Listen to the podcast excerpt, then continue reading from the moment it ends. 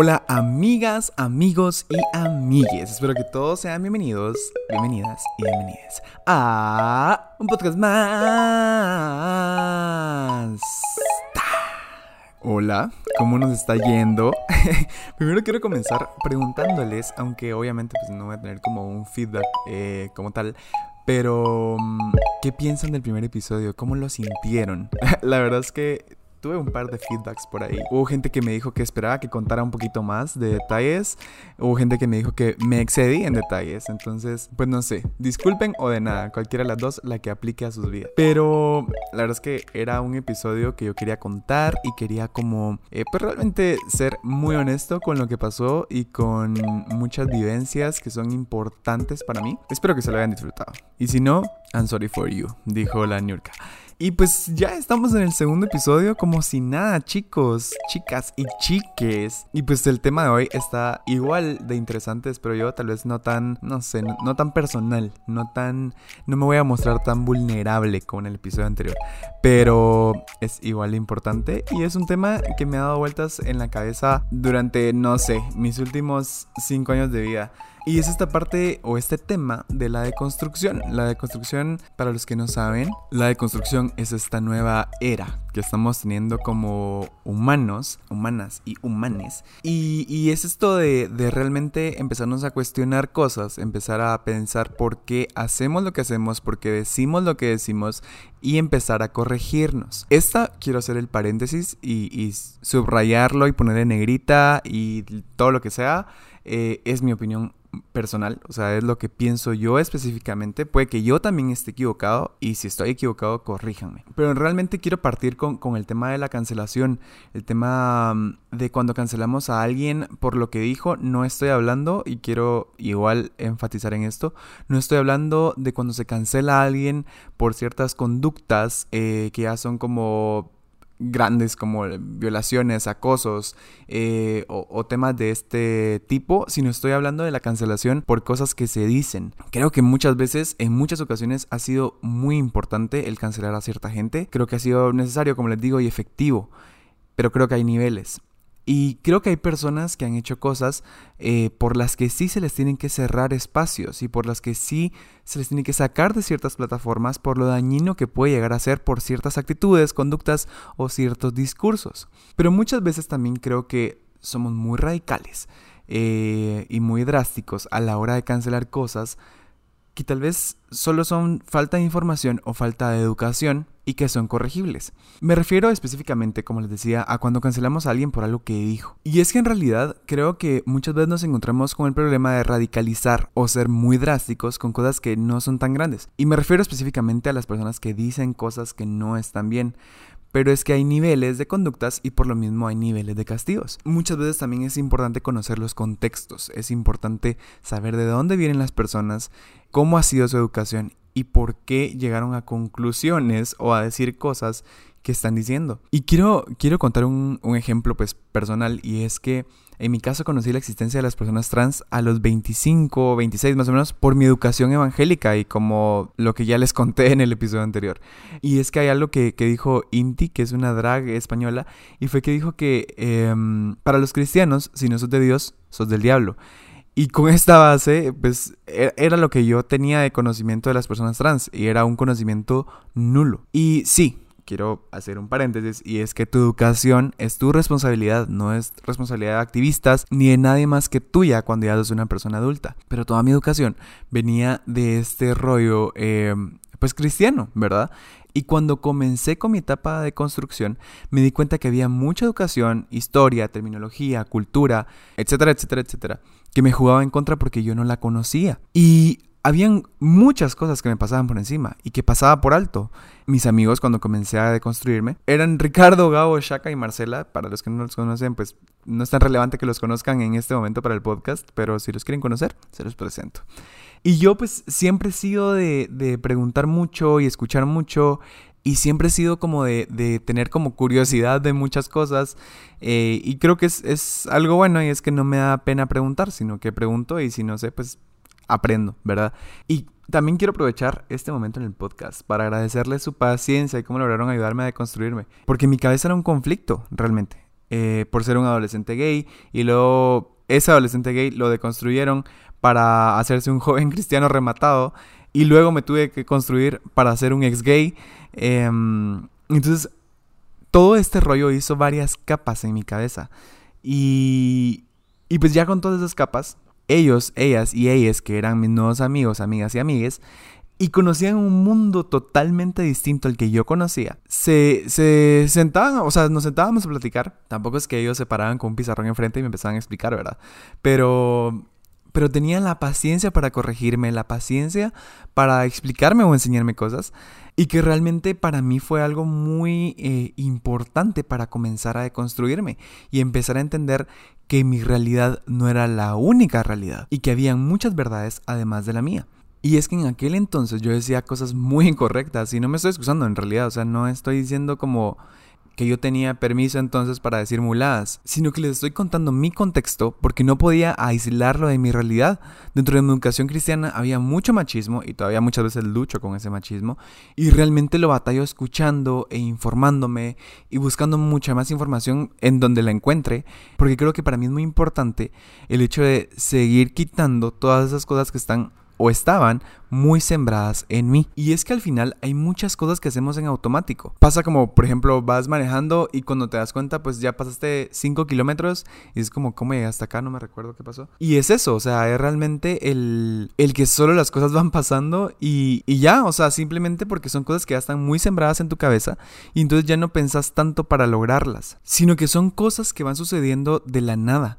Y eso mismo pasa con nuestros discursos, eso mismo pasa con las cosas que pensamos con cómo debatimos o cómo dialogamos con las personas que nos rodean. Les quiero contar que yo pasé con el miedo y que creo que esto le puede pasar a muchas personas. Y es que pasamos con el miedo a ser cancelados por equivocarnos al hablar. Y es que hay procesos que llevar y en ese momento van a haber errores. Pasa tiempo para que nos salga todo de manera muy natural, no va a pasar de la noche a la mañana. Y entonces, como nos da miedo a ser cancelados por equivocarnos al hablar, nos quedamos callados. Y entonces nuestras ideas no pueden ser escuchadas. Y como no pueden ser escuchadas, no pueden ser corregidas. Y es que en realidad es un esfuerzo el que hay que hacer por abrir nuestra manera de pensar y querer aprender. No es que va a pasar de la nada. O sea, esto no es como va a pasar el tiempo y en algún momento las ideas te van a borrar. Porque no va a suceder. Pero aquí hay un detalle importante y es que tenemos que perderle el miedo a que nos corrijan o a corregirnos nosotros mismos, mismas y mismas. Y creo que al final este miedo es un punto pues de educación y de cómo realmente nos criaron y cómo nos corrigieron cuando éramos pequeños seguramente. O sea, no soy psicólogo pero tengo la idea. y, y creo que de ahí sale este miedo a que nos corrijan. Pero en realidad, si nadie nos corrige y si no buscamos corregirnos nosotros mismos, es muy difícil crecer porque nadie nos puede decir, mano, mira, la estás cagando. O sea, lo que dijiste eh, no tiene sentido. O mira, sabías que eso está mal decirlo por esto y esto y esto. Y por ejemplo, en mi grupo de amigos pasa eso, o sea, alguien dice algo malo y los demás le corregimos. Y es que aquí también es importante mencionar eh, la importancia de con quienes nos juntamos y cómo nos sentimos de seguros en esos lugares. Porque muchas veces lo que sucede es que no nos sentimos cómodos siendo corregidos por los lugares en los que estamos y cómo nos hace sentir de seguros ese lugar y esas conversaciones. Porque si en el momento en el que te equivocas se te ridiculiza, lo que va a suceder es que no te vas a sentir cómodo a seguir hablando.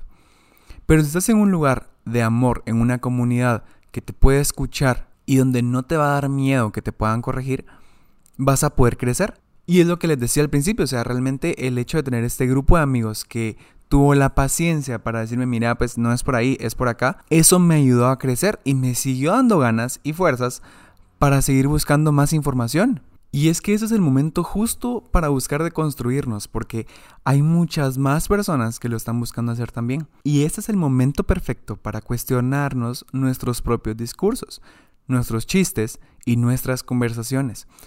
Equivocarnos y que nos corrijan es parte de nuestra nueva realidad, en la que nos estamos deconstruyendo, y que realmente, si lo pensamos bien, es algo que debería haber pasado hace mucho tiempo. Pensemos en cómo ya nos hemos deconstruido y cómo es que no ha sido de la nada. Y es que, si nos ponemos a pensar, es este rollo de entender que no está bien maquillarte con un tono más oscuro que el de tu piel. O apropiarte de culturas que no son tuyas. O decir chistes homofóbicos o chistes racistas. Y hay que entender por qué. Porque muchas veces lo que sucede es que vos no lo pensás y, no, te hace ningún ruido el decirle indita a la que salteca. Y dices, bueno, yo le digo indita y porque así le dice todo el mundo y así y ya. Pero eso no es así. Tienes que entender por qué es que está mal. Preguntar por qué está mal. Preguntar por qué está mal cierto chiste o cierto comentario, porque está mal que pregunte quién es el hombre y quién es la mujer en una relación, porque está mal que te apropies de cosas que no te corresponden. Y es súper importante que nos tomemos el tiempo para cuestionar estas cosas y para realmente pensar cuáles son las razones por las cuales lo hacemos. Y es que si no entendemos por qué, si no entendemos por qué no tengo que decir esto, si no entendemos por qué tengo que comenzar a decir esto, y solo lo hacemos, lo que está pasando es que solo nos estamos maquillando de wokes, y ahí hay más problema.